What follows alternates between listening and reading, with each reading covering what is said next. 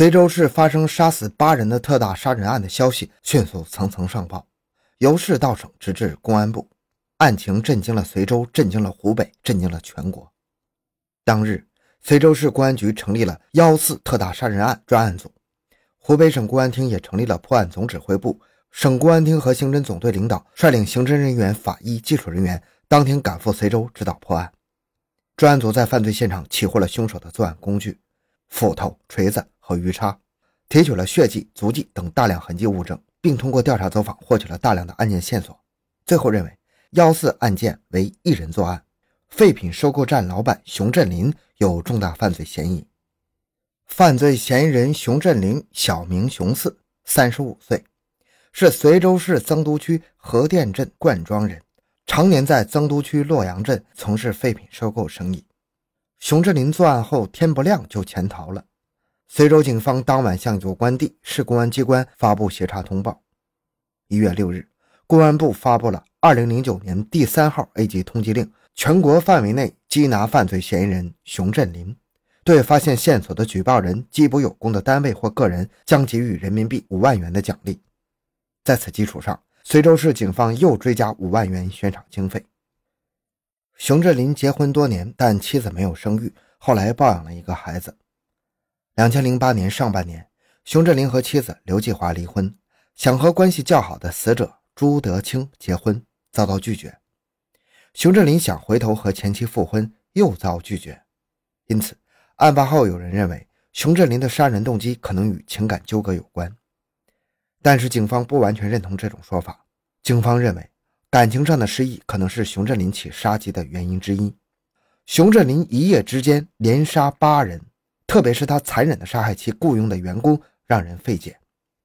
知情人说，他聘用的员工年纪都比较大，有的还是智障残疾人，平时也没有得罪他，把这些人杀了，他不应该这么狠心。一月五日中午开始。随州洛阳镇飘起了入冬以来的第一场大雪，鹅毛大雪纷纷扬扬，大地很快就变白了。当地人说，这是上苍发怒了，要洗涤熊振林在小镇犯下的血腥罪恶。随州是湖北省的北大门，因古时是隋文帝杨坚的封地而得名。它地处长江流域和淮河流域的交汇地带，物产丰富，人杰地灵。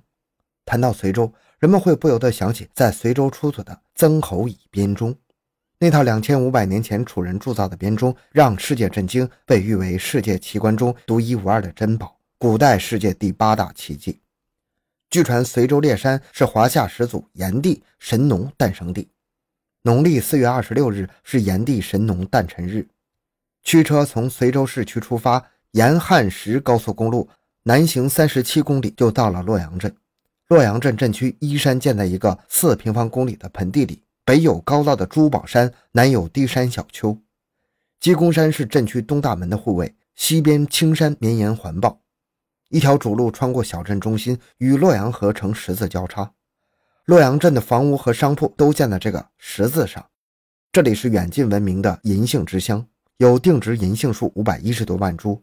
其中百年以上的一万七千多株，千年以上的三百零八株，是世界上最大的古银杏群落之一。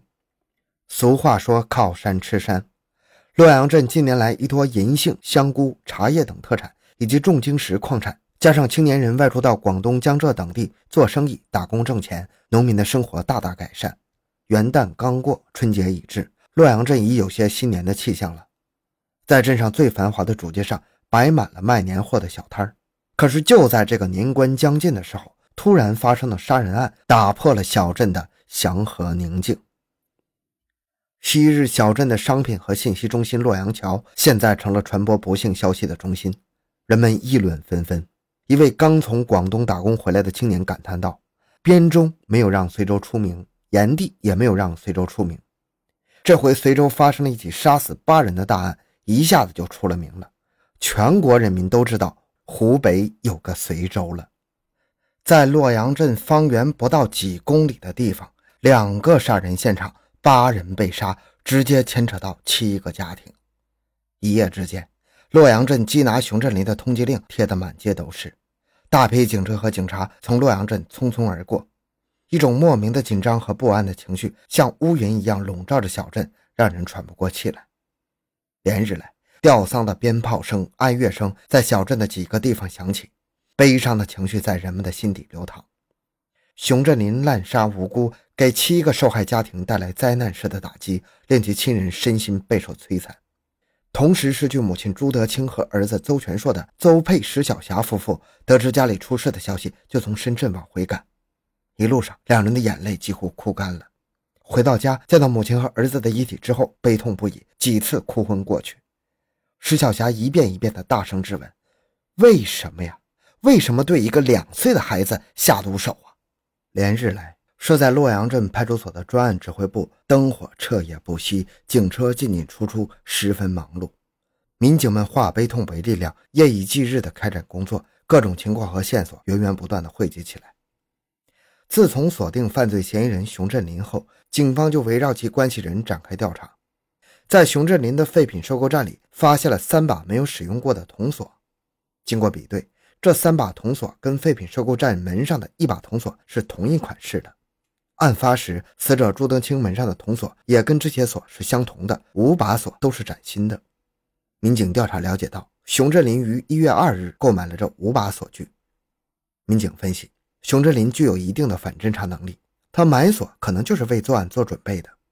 作案后，用这些锁将受害者的门锁上，以防死者被过早发现，拖延报案时间。熊振林还买了一些出远门必备的物品，并且分几次取走银行卡里的部分存款。共计一万三千元。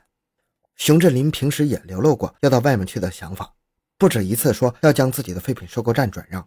这一切说明熊振林的犯罪行为是有预谋的。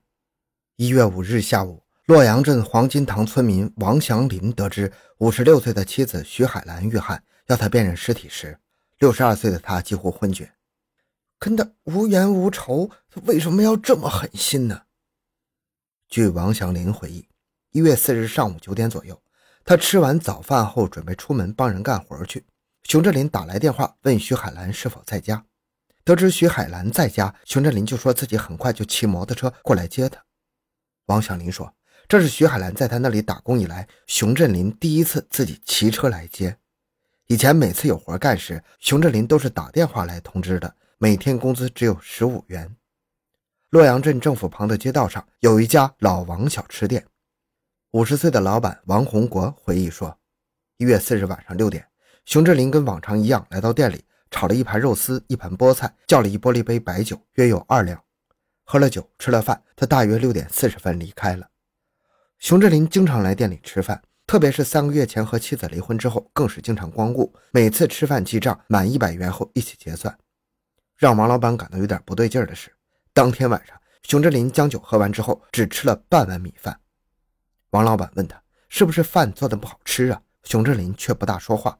吃饭过程中几次停下来，走出店外，像是有心事儿一月四日晚上八点，熊振林骑摩托车前往朱德清家，途中不慎摔倒在路边的水沟里。九口堰村村民张某等人帮其将摩托车拖起，发现他的摩托车上驮着一袋糠，还有斧头、鱼叉。张某当时问熊振林拿斧头干什么？熊振林谎称朱德清要借用。由于摩托车无法启动，熊振林只能推着摩托车走了。一月五日凌晨三点，洛阳镇派出所民警夜间巡逻时，在熊振林的废品收购站不远处发现了一辆摩托车倒在路边水沟里，便将摩托车拖起来。巡逻民警想到熊振林的废品收购站有一辆土三轮，便到收购站找他借土三轮，把摩托车拖到所里。不料废品收购站大门紧闭，民警喊了几声也无人答应。熊振林的哥哥家住在距洛阳镇十公里外的河店镇灌庄村，熊振林的母亲詹红英也住在那里。一月五日凌晨三点，七十三岁的詹红英接到儿子逃亡前的最后一个电话。老人回忆称，当时他从睡梦中被电话惊醒，一听是儿子熊振林从洛阳镇给他打的电话。熊振林说：“妈，你叫人将收购站内的电视机等值钱的东西搬走。”詹红英问：“怎么了？”熊振林说：“妈妈，你别问我出了点小事儿，你保重，你以后再也不要给我打电话了。我走了，现在就走了。”詹红英急了：“你要到哪里去啊？那么大的摊子，你走了怎么办呢？”但这时电话里传出忙音，熊振林把电话挂断了。詹红英再把电话拨过去，却怎么都拨不通了。